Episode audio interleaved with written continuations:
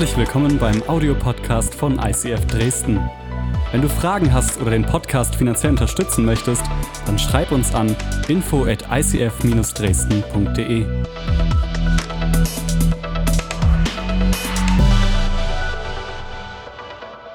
Ich will heute mit euch diese Predigtreihe abschließen. Wie fandet ihr die so bis jetzt? Oh ja, also ist ja jetzt nicht so viel begeistert. Also das erste und erste Wichtige ist, ihr dürft mitgehen, okay, in der Predigt. Weil ich liebe es, wenn ihr einfach voll mit dabei seid, dann spüre ich, dass es nicht einfach nur ich hier stehe und mir was selbst erzähle, sondern dass ihr voll mit dabei seid. Deswegen, ihr dürft ruhig reinrufen, ihr dürft reinklatschen. Damit kann ich besser umgehen, als wenn nichts kommt. Sonst bin ich mal ganz allein hier mal oben. Das ist irgendwie ein merkwürdiges Gefühl. Church without walls. Ich habe mir nochmal Gedanken gemacht. Es geht ja gar nicht darum, wenn wir sagen Church without walls, dann gehen wir davon aus, dass Kirche ja gar keine Wände hat. Das heißt, wir sagen nicht, wir durchbrechen die Wände, sondern Kirche hat keine Wände. Das heißt, hier, wir als ICF Dresden, ist, wir haben keine Wände. Wir sind zwar in einem Raum und ja, hier gibt es Wände, aber die Frage, die ich heute stellen will, ist, hast du in deinem Inneren, wenn du an Kirche denkst, wenn du sagst, hey, das ist hier mein Zuhause, wenn du an deine Kirche denkst, hast du innerlich Wände aufgebaut? Hast du gesagt, hey, okay, ich komme hier rein, Wände zu, hier lerne ich gute Dinge, hier nehme ich gute Dinge mit und dann gehe ich raus aus diesem Raum und stelle mich in neue Wände. Church Without Walls, was wir die letzten Wochen damit schaffen wollten. Und wenn es noch nicht passiert ist bei dir, dann heute, dass du sagst, hey, ich will, dass Kirche keine Wände hat. Nicht in meinem Leben. Und alles, was wir hier mitnehmen. Und deswegen sind wir auch immer so penetrant mit sei da sonntags. Manche denken, oh, was ist denn das hier für ein Druck und oh, immer diese Zahlen und so. Hey, Zahlen sind mir sowas von egal. Sowas von egal. Aber ich weiß, dass du eine Story hast. Ich weiß, dass du ähnliche Kämpfe in der Woche hast wie ich. Und ich hatte diese Woche wieder die Kämpfe, dass ich denke, ja, Christus lebt in mir. Wo lebt er denn? Hier, Deborah lebt in mir und Ärger lebt in mir und Ungeduld mit meinen Kindern lebt in mir.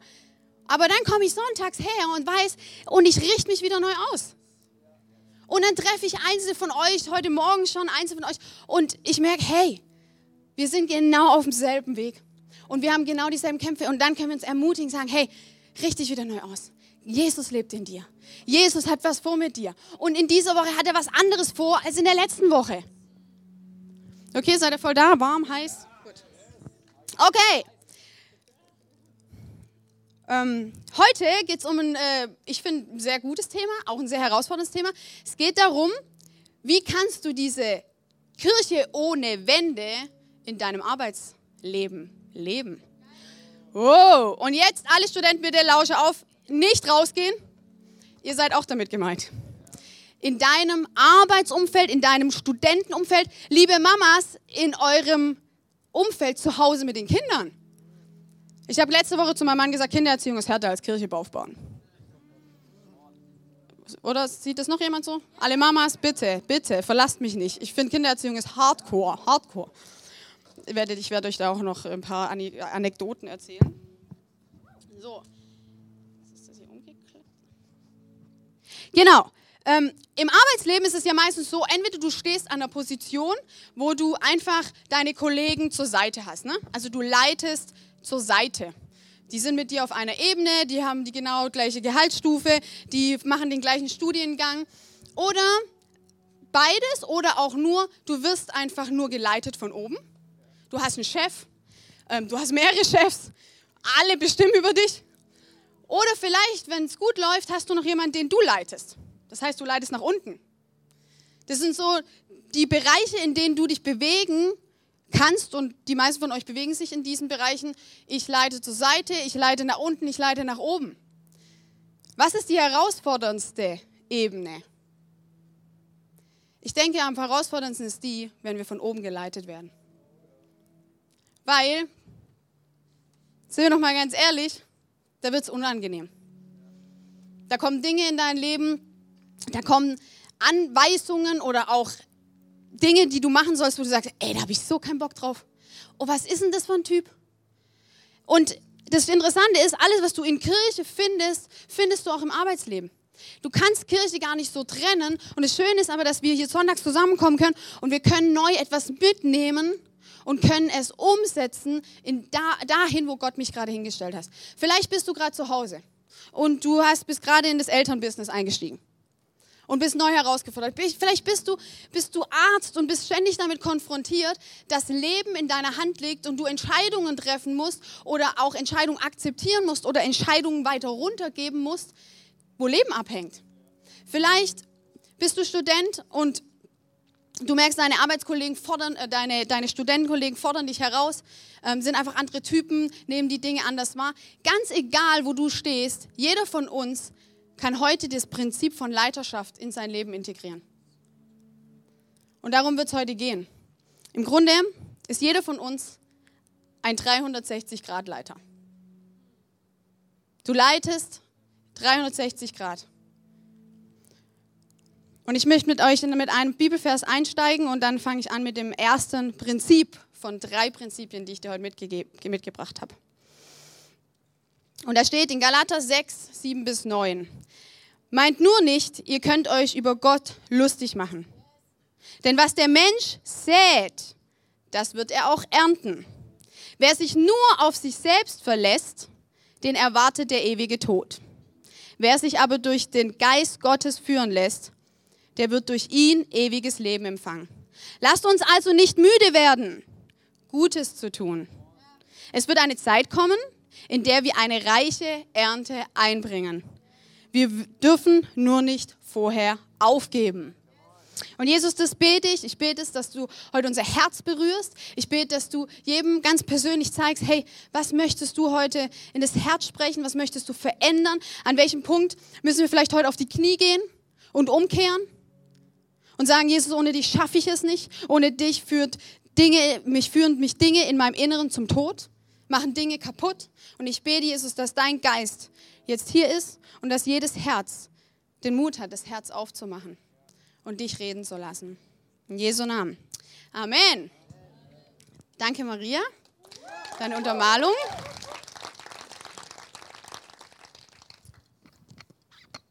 So. Ich starte mit dem ersten Prinzip. Ihr dürft, wenn ihr gerne, dürft ihr mitschreiben. Das äh, ist immer ganz viel sonntags und dann könnt ihr das im Nachgang einfach nochmal durchgehen. Ich habe euch heute drei Prinzipien mitgebracht, wie ihr Kirche ohne Wände leben könnt, ganz besonders in deinem Jobleben, in deinem Arbeitsleben und heute mit einer herausfordernden Sicht auf, wenn ich geleitet werde. Wenn mein Chef oder auch meine Eltern, wenn du noch jung bist, oder manchmal auch die Kirche. Wenn mein Leiter, mein Pastor, wenn David was sagt und das passt mir überhaupt gar nicht, dann darfst du heute drei Prinzipien mitnehmen, okay? So. Das allererste, als ich diesen Vers gelesen habe, habe ich an das erste Prinzip gedacht. Und das erste Prinzip, das ihr euch aufschreiben dürft, ist das Prinzip von Saat und Ernte. So, jetzt steigen wir gleich ganz praktisch rein. Ich nehme euch mit in eine Geschichte in meinem Leben. Und zwar, was du säst, wirst du ernten. Das ist ein Satz, der hat meine ganze Kindheit geprägt. Mein Vater, der ist auch Pastor. Und er hatte sich irgendwie zur Aufgabe gemacht, all unseren, also allen seinen Kindern so ein Vers im Leben mitzugeben. So, nicht mitzugeben, manchmal auch so draufzuschlagen. Im Nachhinein, ich weiß nicht, ob es manchmal so gut war. Was ich mir sicher bin, es war ein Vers, der absolut auf mein Leben zugetroffen hat. Und mein Vers war, was du siehst, wirst du ernten. Und das hat er in allen möglichen Gelegenheiten mal so fallen gelassen. Und wenn ich meinen Bruder mit dem Kopf gegen die Heizung geschmissen habe, habe ich tatsächlich gemacht. Ich hatte ein leichtes Aggressionsproblem. Also nicht leicht, sondern René würde sagen, sie hat immer noch das Problem. Naja, ich schmeiß niemanden mehr gegen die Heizung. Aber ich habe meinen Bruder mit dem Kopf gegen die Heizung geworfen, das ist wirklich so. Und früher waren die Heizungen mit diesen ähm, hier mit diesen Stäben, mit diesen spitzen, harten, äh, ja, hat natürlich ein Loch im Kopf gehabt. Und mein Vater guckt mich nur an, sagt, was du siehst, wirst du ernten. Das hat mich so wütend gemacht, wirklich. So, ne, und ähm, ich habe euch das hier mal so symbolisiert. Ich glaube, das allererste, was wir mal festhalten müssen, ist, du säst immer. Du säst immer. Wenn du heute hier rausgehen willst und sagst, naja, sehe ich halt gar nicht, dann habe ich schon keine Gefahr, vielleicht äh, das Falsche zu säen oder nachher einen totalen Mist zu ernten. Du säst immer. Als Eltern, du säst. Und für alle, die denken, man kann neutral erziehen, nein, kannst du nicht. Du erziehst immer. Und du prägst immer. Und du kannst dich entscheiden, was willst du denn säen? Die erste Frage ist, wollen wir Gutes säen auf fruchtbares Land oder wollen wir Schlechtes säen? Als ich meinen Bruder in die Heizung geschmissen habe, ich würde sagen, ich habe nicht so Gutes gesät. Ich habe Zorn und Ärger so groß machen und so breit werden lassen in meinem Inneren, dass ich es nicht mehr im Griff hatte und ich einfach körperlich es ausgelebt habe. Ich habe das dann auch hart gelernt, wie man damit umgeht. Und ich habe euch das mal mitgebracht. Ne? Wir haben so die Möglichkeit, wir nehmen so, wir sind mutig und nehmen so die große Schaufel ne?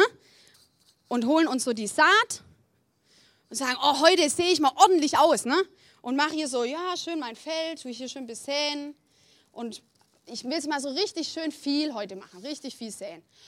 Oder vielleicht bist du auch jemand, der eher sagt, oh, ich bin eher so vorsichtig und, und, und ich will heute nur ganz wenig säen. Und du nimmst die kleine Schaufel ganz bewusst und, und, und sagst, okay, so ein bisschen. Ne?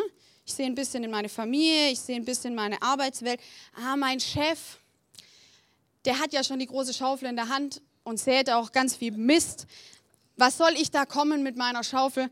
Ich sehe mal einen Samen, den sehe ich so für mich und ich räume meinen Schreibtisch auf und hole mir einen Kaffee in der Mittagspause. Und das ist tatsächlich ein, ein Prinzip und jetzt kommt es, die Bibel hat so gute Prinzipien, ganz egal, ob du heute hier sitzt und sagst, hey, Gott spielt eine Rolle in meinem Leben. Ich glaube, dass du Prinzipien aus der Bibel nehmen kannst, ohne dass du glauben musst. Weil sie so gegründet sind, weil sie so wahr sind und weil so viel Gutes davor rauskommt. Die gute Frucht wirst du erleben. Und in 2. Korinther 9, Vers 6 heißt es, ich bin davon überzeugt, wer wenig sät, der wird auch wenig ernten. Ist eigentlich ein logisches Prinzip, oder? Also ich bin, wir sind ja hier alle Städtler, oder vielleicht auch nicht, vielleicht fahrt ihr weiter her. Ähm, ich bin auf jeden Fall nicht so krass dörflich aufgewachsen und mit dem Saat und Ernte und so, meine Kinder, die haben jetzt erst verstanden, wo die Milch her herkommt, als wir ihnen dann in der Schweiz mal die Kühe gezeigt haben. Und Fakt ist, wenn du was ernten willst, musst du was säen. Und umso mehr du säst, umso mehr wirst du ernten. Wer wenig sät, der wird auch wenig ernten. Wer aber viel sät, der wird auch viel ernten. Und es gibt eine goldene Regel, da heißt es, auch eine Bibelstelle in Lukas 6, Vers 31, behandle andere Menschen so, wie du selbst behandelt werden willst. Huh. Ich merke, das ist was, das hilft mir. Das hilft mir, mit meinen Kindern, das hilft mir in zwischenmenschlichen Beziehungen. Das hilft mir in meiner Ehe. Ich finde, Ehe, da kommt alles raus. Und wenn ich immer sage, oh, du machst das nicht und du machst das nicht und ich will mal das und kannst du mal hier. Ich, wir haben gemerkt, wir kommen damit nicht so weit. Und irgendwann hat Gott gesagt, hey, wie willst du denn behandelt werden und was ist für dich schön in der Beziehung zu deinem Mann? Dann mach es und leb das einfach. Und wenn du mehr Zuspruch willst, dann gib mehr Zuspruch. Und wenn du mehr Ermutigung willst, dann gib mehr Ermutigung. Und jetzt, liebe Leute, genauso ist es in deinem Job. Genauso ist es in deinem Arbeitsumfeld. Und jetzt kommt ein harter Satz, aber du prägst die Kultur in deinem Arbeitsumfeld. Nö, das sind, da arbeiten 3000 Leute und ähm, das kann gar nicht sein, dass ich da irgendwas prägen kann. Doch, und jetzt, und jetzt kommt für alle, wenn du heute hier bist und Gott ist noch kein Thema für dich. Und jetzt kommt die Kraft Gottes rein. Wenn du anfängst, göttliche Prinzipien zu le leben, dann packt der Geist Gottes, der Heilige Geist, packt Power drauf. Dass du mit 3000 anderen Angestellten, dass du ein Prinzip anfangen kannst zu leben und zu sehen, dass es alles andere übertrifft dass es reinkommt und wo andere vielleicht Unkraut sehen und sie ziehen über den Chef her und sie beschweren sich über die Arbeitsatmosphäre und über den Lohn. Du kannst reinkommen und du kannst was komplett anderes sehen. Und ich habe ein Beispiel. Ich habe, bevor wir Kirche, also während wir in den ersten zwei Jahren Kirche gegründet haben, habe ich bei Vapiano gearbeitet. Ja, als Pizzamacher. Ja, ich konnte Pizza machen. Und das weiß ich nicht, aber habe ich Pizza gemacht und ich hatte einen wirklich cholerischen Chef. Das ist wirklich ein cholerischer Chef. Du wusstest nie, ob er reinkommt und sagt, oh, ist so schön hier und ich bin so stolz auf euch und so schön. Oder es reinkommt und einfach, ich hasse es und ihr seid alle scheiße. Und du wusstest nie, was er macht. So, es war wirklich ein Abtasten. Und als ich ihm erzählt habe, ich gehe jetzt ins Beschäftigungsverbot, ich bin schwanger, hat er gesagt, was soll das? Dann sagen wir, wollten ein Kind. War geplant. Das plant man doch nicht! Du arbeitest hier, ich habe alles auf dich gesetzt und plötzlich, zack, ist er umgeschwungen und sagt, es war alles, alles war, alles war umsonst. Du bist eine einzige Enttäuschung. Und hat alles über mich drüber gestülpt, was er alles total scheiße war, weil er seine Enttäuschung eigentlich nicht im Griff hatte. Und, und ich habe mich dann entschieden, ich will nicht vor den anderen über ihn herziehen, sondern ich habe weiter Gutes geredet ich will mich jetzt hier nicht profilieren, ich habe auch ganz viel andere Scheiße gemacht, aber ich wollte es jetzt mal als positives Beispiel bringen, okay?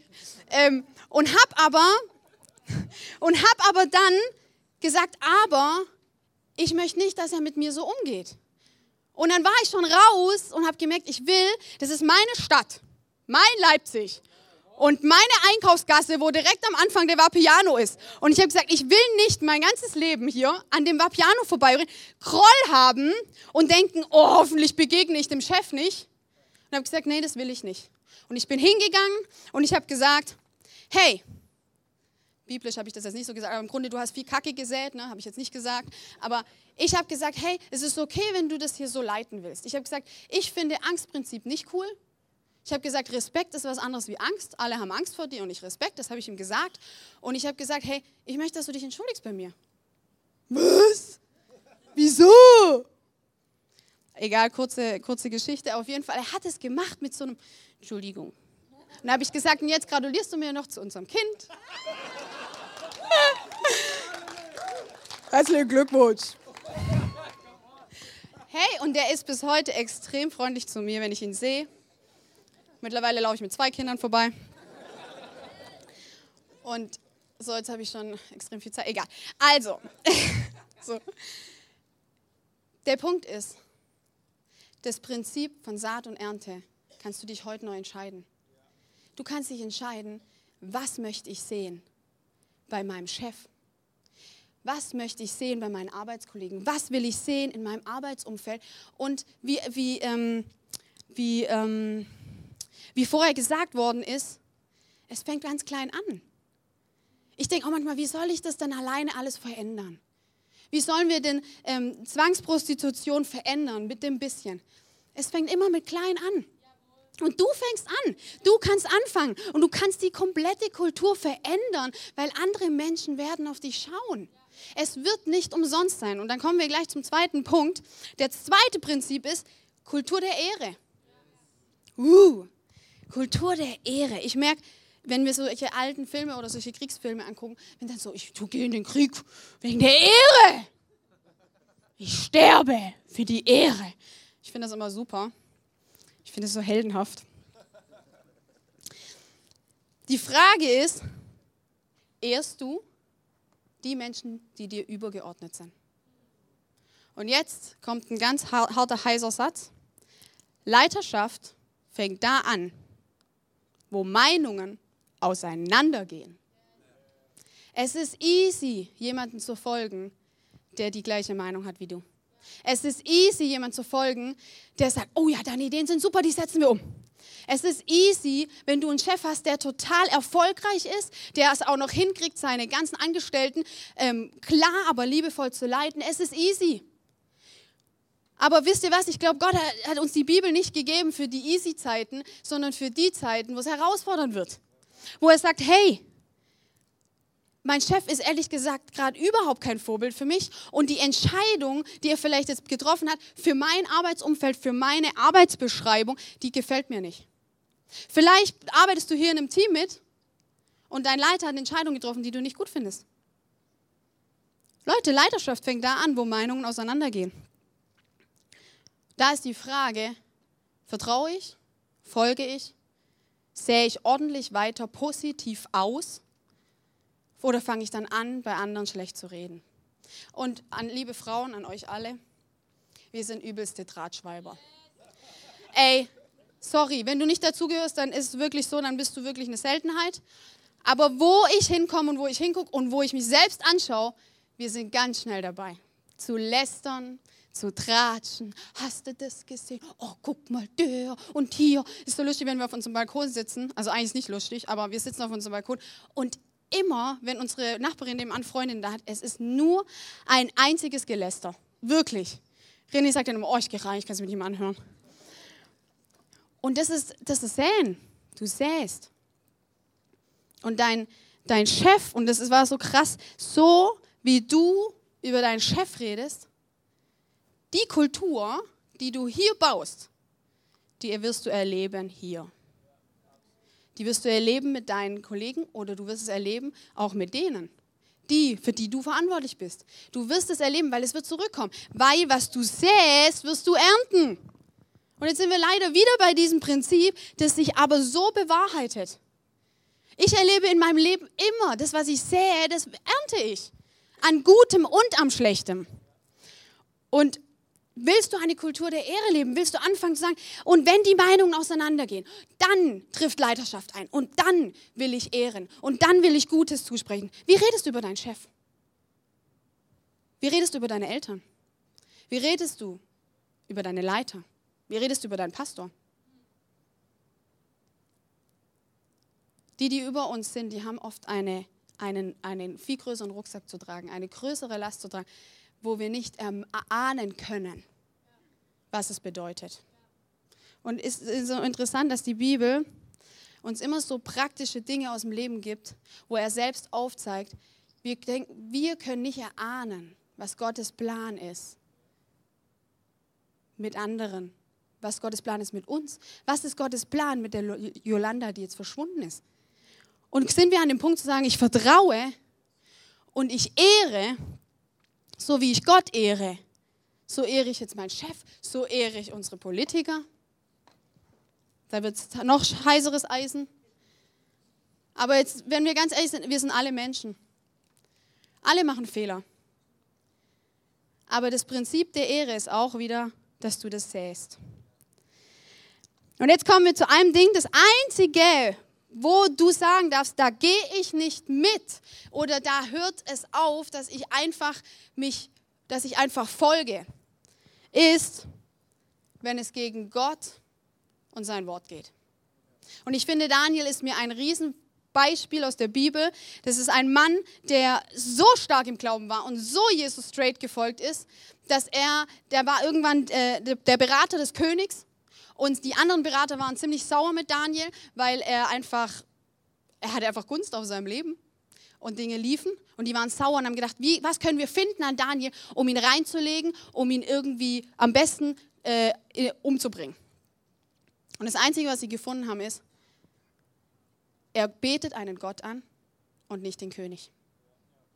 Und sie haben dem König so schleichend gesagt, hey, lass doch ein Gesetz aufsetzen, dass alle nur noch dich anbeten dürfen. Kein, kein anderer darf angebetet werden.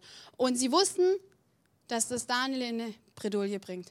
Und sie haben ihn ertappt, weil er jeden Tag dreimal auf die Knie gegangen ist und seinen Gott angebetet hat. Und er wusste davon, von diesem Gesetz, und er wusste, dass wer das nicht macht, wird in die Löwengrube geworfen. Und er hat sich entschieden, es trotzdem zu machen. Und er hat gesagt, nichts steht über Gott.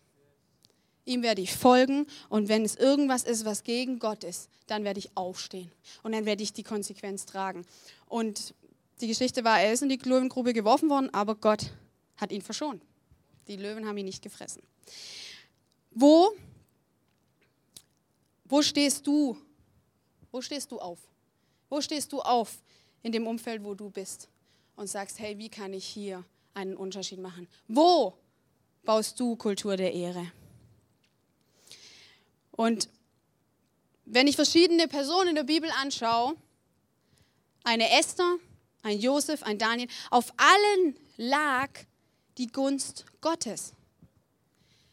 Sie waren immer klar, dass sie sagen, Gott ist an erster Stelle, ihm gebührt alle Ehre. Aber, ähm, aber sie waren Gott gehorsam. Und das Krasse war, wenn du nach den göttlichen Prinzipien lebst, von Saat und Ernte, von Kultur der Ehre, dann wird eine Gunst auf dein Leben kommen. Gunst bedeutet einfach ein unfassbarer Segen. Etwas, was sichtbar wird. Das fängt in deinem Inneren an und es kommt nach außen. Und du wirst erleben, Arbeitskollegen, Leute, die vielleicht auch, die dir untergeordnet sind und auch dein Chef oder dein Leiter, sie werden erkennen, dass eine Gunst auf deinem Leben liegt. Und sie wirst sie anstecken. Sie werden fragen, was hast du, was ich nicht habe? Warum ziehst du nicht über unseren Chef her? Warum? Was findest du an dem? Dann kannst du sagen, hey, ich finde manche Dinge auch nicht gut. Aber er ist eingesetzt und ich will das ehren. Und ich will ihn als Person ehren. Und ich will ihn ehren für das, was er an Last trägt. Frage an dich, sehen das die Menschen in deinem Arbeitsumfeld, in deinem Studentenumfeld, in deinem Umfeld, wo Gott dich hingestellt hat? Sehen Menschen diese Gunst? Sehen deine Kinder die Gunst Gottes auf deinem Leben?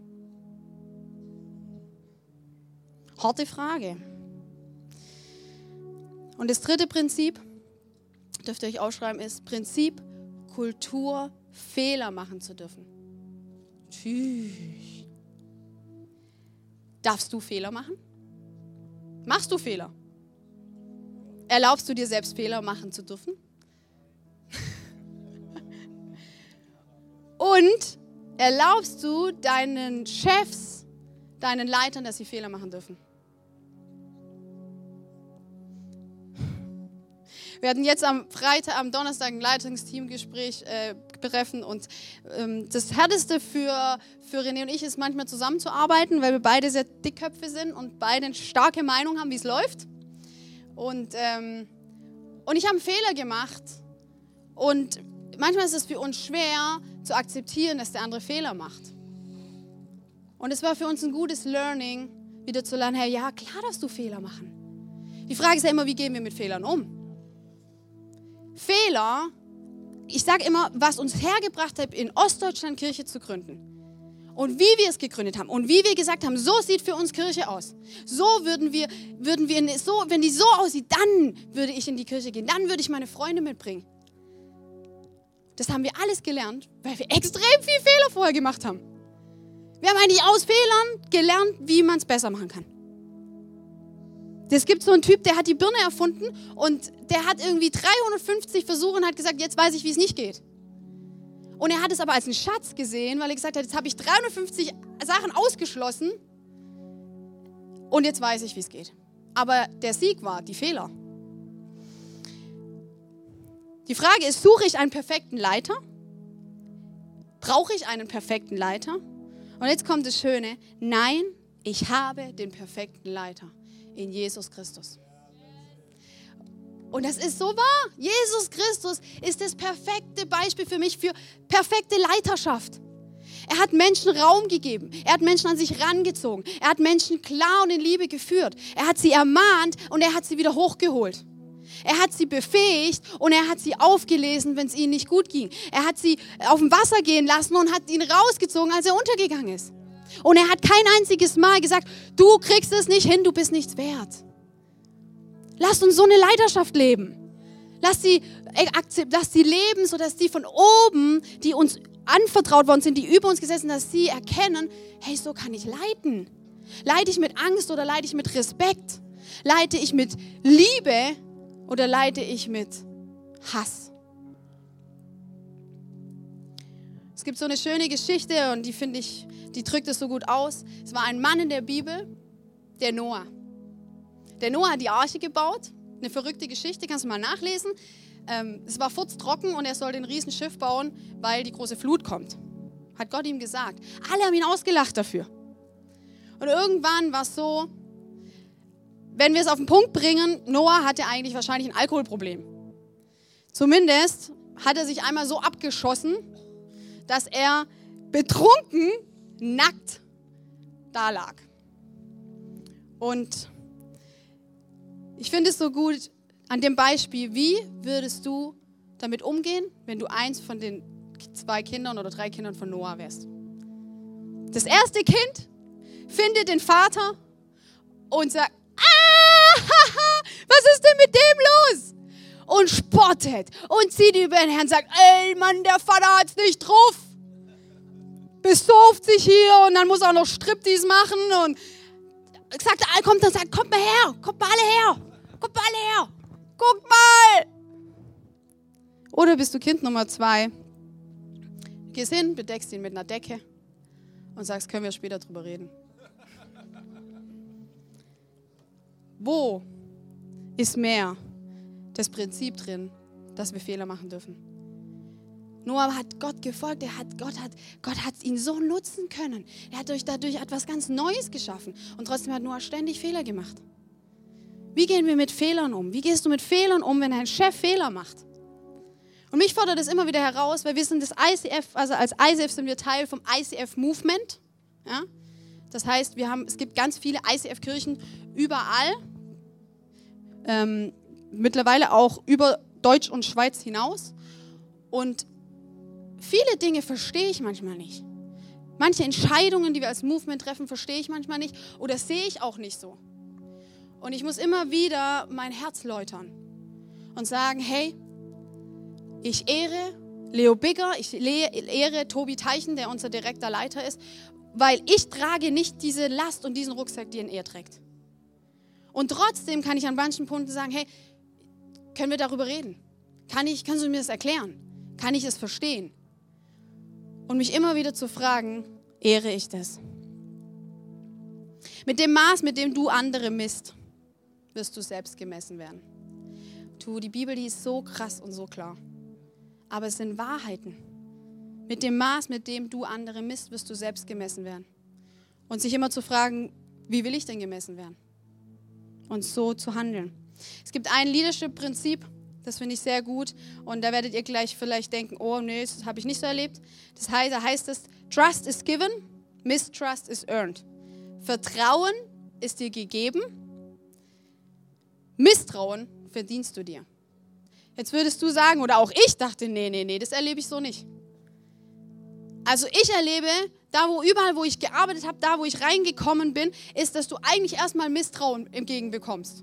Erstmal, ah, ich check erstmal ab. Hm, erstmal vertraue ich dir nicht. Und Vertrauen musst du dir erarbeiten. Das Schöne ist, die Bibel ist anders.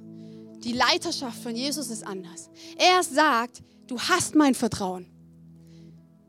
Lebe das Vertrauen. Benutze dieses Vertrauen. Und das Einzige, was du ernten kannst, ist Misstrauen, wenn du das Falsche säst.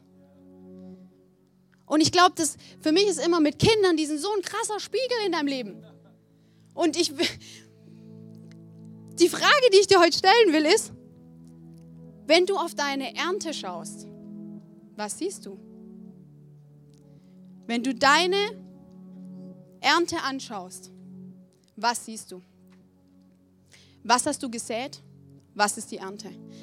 In deinen Freundschaften, in deiner Partnerschaft,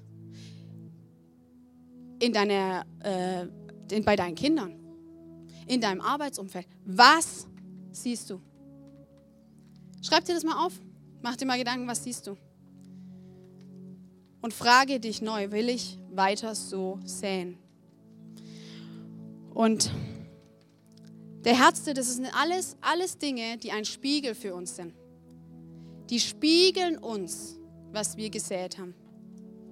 Und das Herzte für mich ist, dass meine Kinder sind der größte Spiegel für mich. Meine Tochter ist jetzt viereinhalb und die ähm, in den, vor, vor ein paar Monaten hatte sie so eine Phase, sie hat uns nur angeschrien. Sie hat uns nur angeschrien und angegoscht und bei allem hat sie so, ist mir doch egal. Nur rumgegoscht und irgendwann sage ich, jetzt was, hör doch mal auf. So, warum redest du so mit mir? Und abends erzähle ich es René und er sagt, sie ist unser Spiegel. Wir haben die letzten Monate nur rumgeschrien. Wir waren müde, René war voller Schmerzen und wir haben unsere Kinder ganz oft angeschrien, weil wir keine Kraft hatten. Und das ist okay, weil wir dürfen Fehler machen. Aber uns hinzusetzen und zu sagen, das ist unser Spiegel. Wir können nicht sagen, Mann, was ist mit der los? Sondern wir haben das gesät. Sie hat gesehen, wie wir reden und jetzt redet sie so mit uns. Und jetzt die letzten Monate haben wir das, haben wir gesagt, wir wollen was anderes sehen. Und es verändert sich. Es hat sich total verändert. Sie redet jetzt anders, weil wir anders reden. Und das ist manchmal hart. Versteht ihr, das ist hart für mich. In dem Moment, ich wollte mich wehren. Ich wollte zu René sagen, nein, das stimmt doch gar nicht. Weil ich nicht einsehen wollte, dass ich Fehler gemacht habe. Dass ich an meinen Kindern versagt habe. Ich finde, das ist für mich als Mutter, das ist das Schlimmste dass ich irgendwie an meinen Kindern Unrecht getan habe. Und das Gute war aber, dass ich gesagt habe, okay, es stimmt. Ja, wir haben das gesät. Und ja, das ist jetzt die Ernte. Aber das hat uns zur Umkehr gebracht. Ich will jetzt enden mit, wie kommen wir da raus? Wie können wir das verändern? Und wisst ihr, manchmal kommen wir an einen Punkt, und es war an diesem Moment, wo ich das erlebt habe mit meinen Kindern, und es gibt es immer wieder in meinem Leben, wo ich an den Moment komme und sage, Herr, ich muss auf die Knie gehen. Und ich muss sagen, ich schaffe es nicht allein. Ich brauche dich, Jesus. Du kannst in mir leben. Du kannst mich heilen. Du kannst mich verändern. Du kannst mich davon frei machen. Du kannst mir zeigen, was es heißt, Kultur der Ehre zu leben.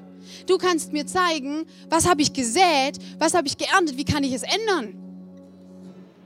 Und vielleicht ist es heute dran, dass du sagst, ich gehe auf die Knie und ich kehre um. Wisst ihr, dass das, das der Inbegriff ist von Buße? Dieses Wort Buße, was so verpönt ist und was so, so negativ ist, was ich eigentlich nie in den Mund nehme. Aber im Grunde bedeutet das Buße, ich gehe auf die Knie und ich kehre um. Nicht, ich gehe auf die Knie und gehe wieder in die Richtung, sondern ich kehre um und gehe in die andere Richtung. In Matthäus 11, 28 kommt alle her zu mir, die ihr euch abmüht und unter eurer Last leidet. Ich werde euch Ruhe geben. Vertraut euch meiner Leitung an und lernt von mir. Denn ich gehe behutsam mit euch um und sehe auf niemanden herab. wenn ihr das tut, dann findet ihr Ruhe für euer Leben.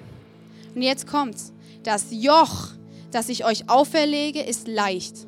Und was ich von euch verlange, ist nicht schwer zu erfüllen. Und jetzt kommen wir an, an den zentralsten Punkt. Jeder von uns trägt ein Joch. Ich weiß nicht, ob du weißt, was ein Joch ist. Ich habe euch noch mal ein Bild mitgebracht. Das ist ein Joch. Ein Joch bedeutet, das ist ein Holzteil, was auf den zwei Rindern liegt, die so ein Feld beackern. Wo viel früher damit gearbeitet worden ist, in manchen Ländern immer noch gearbeitet wird. Aber der, der, was eine absolute Lüge ist und Bullshit ist, ist, dass wir frei sind und dass wir kein Joch haben. Du hast ein Joch vielleicht, den dein Chef auf dich legt oder Freunde auf dich legen. Erwartungen. Du hast immer ein Joch, das auf deinem Nacken liegt. Und die Frage ist, welches Joch liegt auf deinem Leben? Jesus sagt hier, nimmt mein Joch, weil mein Joch ist sanft und mein Joch ist leicht. Und Jesus sagt, und das habe ich ein zweites Bild, er sagt, dass ich bin wie dieser Bulle, wie dieser zweite Bulle. Seht ihr, der eine ist größer und der andere ist kleiner und die haben oft einen erfahrenen Bullen mit einem unerfahrenen, haben sie zusammengespannt. Und der erfahrene Bulle hat das Tempo angegeben und hat die Richtung angegeben und hat gesagt, so jetzt mehr Druck, jetzt mehr Nicht-Druck, entspann dich mal. Ja? Und die Frage, die ich dir heute stelle und mir stelle, unter welches Joch willst du gehen? Willst du in ein Joch, wo Jesus Christus, der große Bulle neben dir ist? Und er gibt dein Tempo an. Er zeigt dir, wie es geht. Er zeigt dir, wie du laufen kannst, dass das nicht alles runterdrückt. dass dein Nacken kaputt ist, wenn du Nackenschmerzen hast, hey, frag dich mal, welches Joch vielleicht auf deinem Leben liegt. Ob du vielleicht das Joch wechseln solltest und unter die Freiheit von Jesus kommst. Jesus hat es getragen. Und ich habe mich entschieden, bei den Entscheidungen und bei Dingen in meinem Leben, wo ich immer wieder an den Punkt komme und sage, ich habe das Gefühl, ich bin so ein Bulle und zappel daneben dran rum. Und eigentlich stört mich das alles und nervt mich und keiner will so ein Ding auf sich tragen. Zu sagen, hey, ich gehe unter Joch von Jesus Christus. Weil ich werde eh unter einem Joch sein. Und sein Joch ist leicht und seins passt perfekt und seins führt mich in die Freiheit.